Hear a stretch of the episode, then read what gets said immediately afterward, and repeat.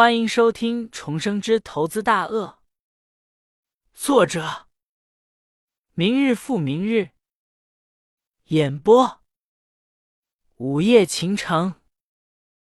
记得先关注、订阅，别错过每天的精神食粮哦。前面已上传十章，希望各位朋友对本部小说的喜欢程度进行反馈。根据各位朋友的反馈情况看，是否继续将本小说持续更新。第一卷，第十一章，第一次投资。这只小手真是太有特点了，用两个字来代替，那就是纤小。那手掌完全展开，也就只有贺飞一半的大小吧。皮肤也是特别的白皙，一条条血管在手背上显出了一道道青色的印记，足以显示这个女孩的身体是多么的柔弱。而这只小手的主人此时看了贺飞一眼，脸上顿时涌出了红霞，把那书放到了贺飞的书桌之上，就回过头去。再也不敢看贺飞一眼。这个女同学贺飞自然是认识的，她叫宋玉，圆圆的脸蛋，长总是喜欢用一个淡黄色的带系成一束，长得小巧玲珑，模样倒也是颇为漂亮，只是有一个毛病，那就是一跟别人说话就脸红。尤其是面对男生之时，更是手足无措。大家都戏称她为羞涩公主。没想到今天她倒是主动来帮贺飞了，让贺飞和李海都是感觉有些意外。不过心里也是很感激她的。谢谢你了，我明天就把自己的书带来。不用急的。宋玉轻声答了一句，头也没回一下。不过他的脖子上都已经是变得有些红了。看宋玉那样害羞，贺飞也不好再跟他说话，也就拿过了那两本书看了起来。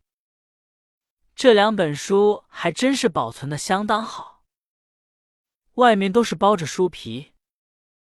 里面虽然也都是记上了很多笔记，但是却没有任何一点折页和破损。从这一点就可以看出，这个女孩的心是多么的细了。手里拿着这样的书，贺飞也是翻得非常小心，生怕弄折皱了，到时不好还给人家。不过那书里现还有一种种淡淡的香味，让贺飞看书时都是神清气爽。女孩子的书还真是有些与众不同。认真学习的时候，时间也是过得相当快的。不知不觉中，已经是到了下课的时间。贺飞把那两本书好好的整理了一下。敲了敲宋玉的椅背，宋玉正在那里认真的收拾着书包。这时，马上回过头来看向贺飞：“谢谢你的书。”贺飞把书递到了宋玉的面前。“不客气。”宋玉看到贺飞脸上真诚的笑容，脸上马上红了起来。接贺飞手里的书的时候。也是有些慌乱，手指就碰到了贺飞的手指之上。这下子小姑娘更加羞涩，差点把手里的书都扔到了地上，连忙慌乱的把那书收到了书桌里，再也不敢看贺飞了。贺飞看着宋玉这个样子，真是感觉大为有趣，有这样的一个前桌。以后上学时也不会那么单调了。不过想到学校里这个破制度，贺飞也知道，要想没事逗逗这个害羞的小姑娘也是不好的了。第二天上到第二节课时，电话却是在兜里震动起来。偷偷拿出来一看，竟然是那个村长打来的。这肯定是关于那块地的事情了。本来下课再打回去，可是现在才刚上课。再说这件事也是耽搁不得，连忙举起手。你有什么问题？这节是物理课，老师是一位姓雷的老头，那性格也是跟他的姓氏一样。他现在正在给学生们讲题，还没有轮到同学们提问的时候，脸色显得极为不好。雷老师，我现在有急事要出去一下。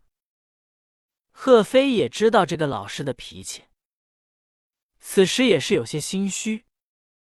雷老师在那里瞪着贺飞半天，也是没有出声，而其他的同学也都是一副可怜的目光看着贺飞，还没有一个人敢轻易惹这个火爆的老头的。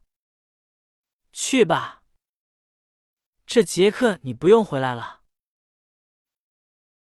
唉，我马上走。雷老师本来只是吓唬一下贺飞，没想到这个小子竟然是马上一口答应了下来。而当他回过味来时，贺飞已经是快步走出了教室。看着雷老师青的脸色，同学们没有一个敢吱声的。头都是低到了胸前，生怕把怒火到了自己的身上。贺飞一口气跑出了学校的大门，然后才拨通了那村长的电话。对不起，刚才我在上课，不方便接你的电话。挂了人家的电话，毕竟是一件不礼貌的事情。贺飞第一句话也是道歉。不好意思，我忘了你还是一个学生的事了。不过我也心急，我好不容易说通了大家，现在答应十四万卖给你，我这可是担了很大的风险。老弟，你也应该明白的。明白，明白。陈村长这样帮我。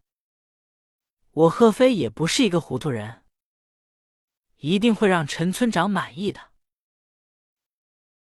嘿嘿，我也没有别的意思，我就是让你知道，你老哥哥我不是一个不办事的人就成了。你要是有时间，就马上来办理手续吧。那陈村长自从收了贺飞的钱之后，对贺飞的态度。好的，真是没话说。好，我马上去。贺飞连忙拦了一辆出租车，赶到了村子里。贺飞心里现在真是有一种说不出来的感觉。那个厂房终于是搞定了，而且不是十五万，而是十四万。这个价钱比贺飞出的价还低。那村长的意思就是再明显不过了。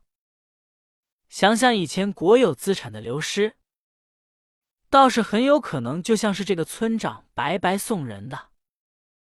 这样的便宜自然是不占白不占。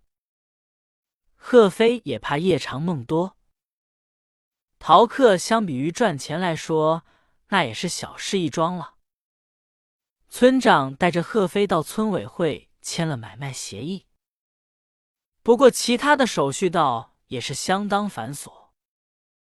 等到这一切办妥之时，已经是下午五点多了。另外，在没有人注意的时候，又是把五千元钱塞到了那村长的兜里。那村长自然也是会意，神色根本就没有一点变化。还是副公事公办的样子。期间，美女老师还给贺飞打来了电话，贺飞就告诉他今天在外面办事，今天不能回去上课了。美女老师也追问他到底在干什么，但是贺飞此时哪能告诉他自己所做之事，找了个理由先搪塞了过去。办好了这一切。贺飞又是大方的请村长，还有几个村里的重要人物吃了一顿饭。到了九点多，才带着那厂房的地契和相关的手续，贺飞满意的回到了家里。现在那块地已经是归他了，然后就等着收钱好了。本章结束。记得留言评论哦。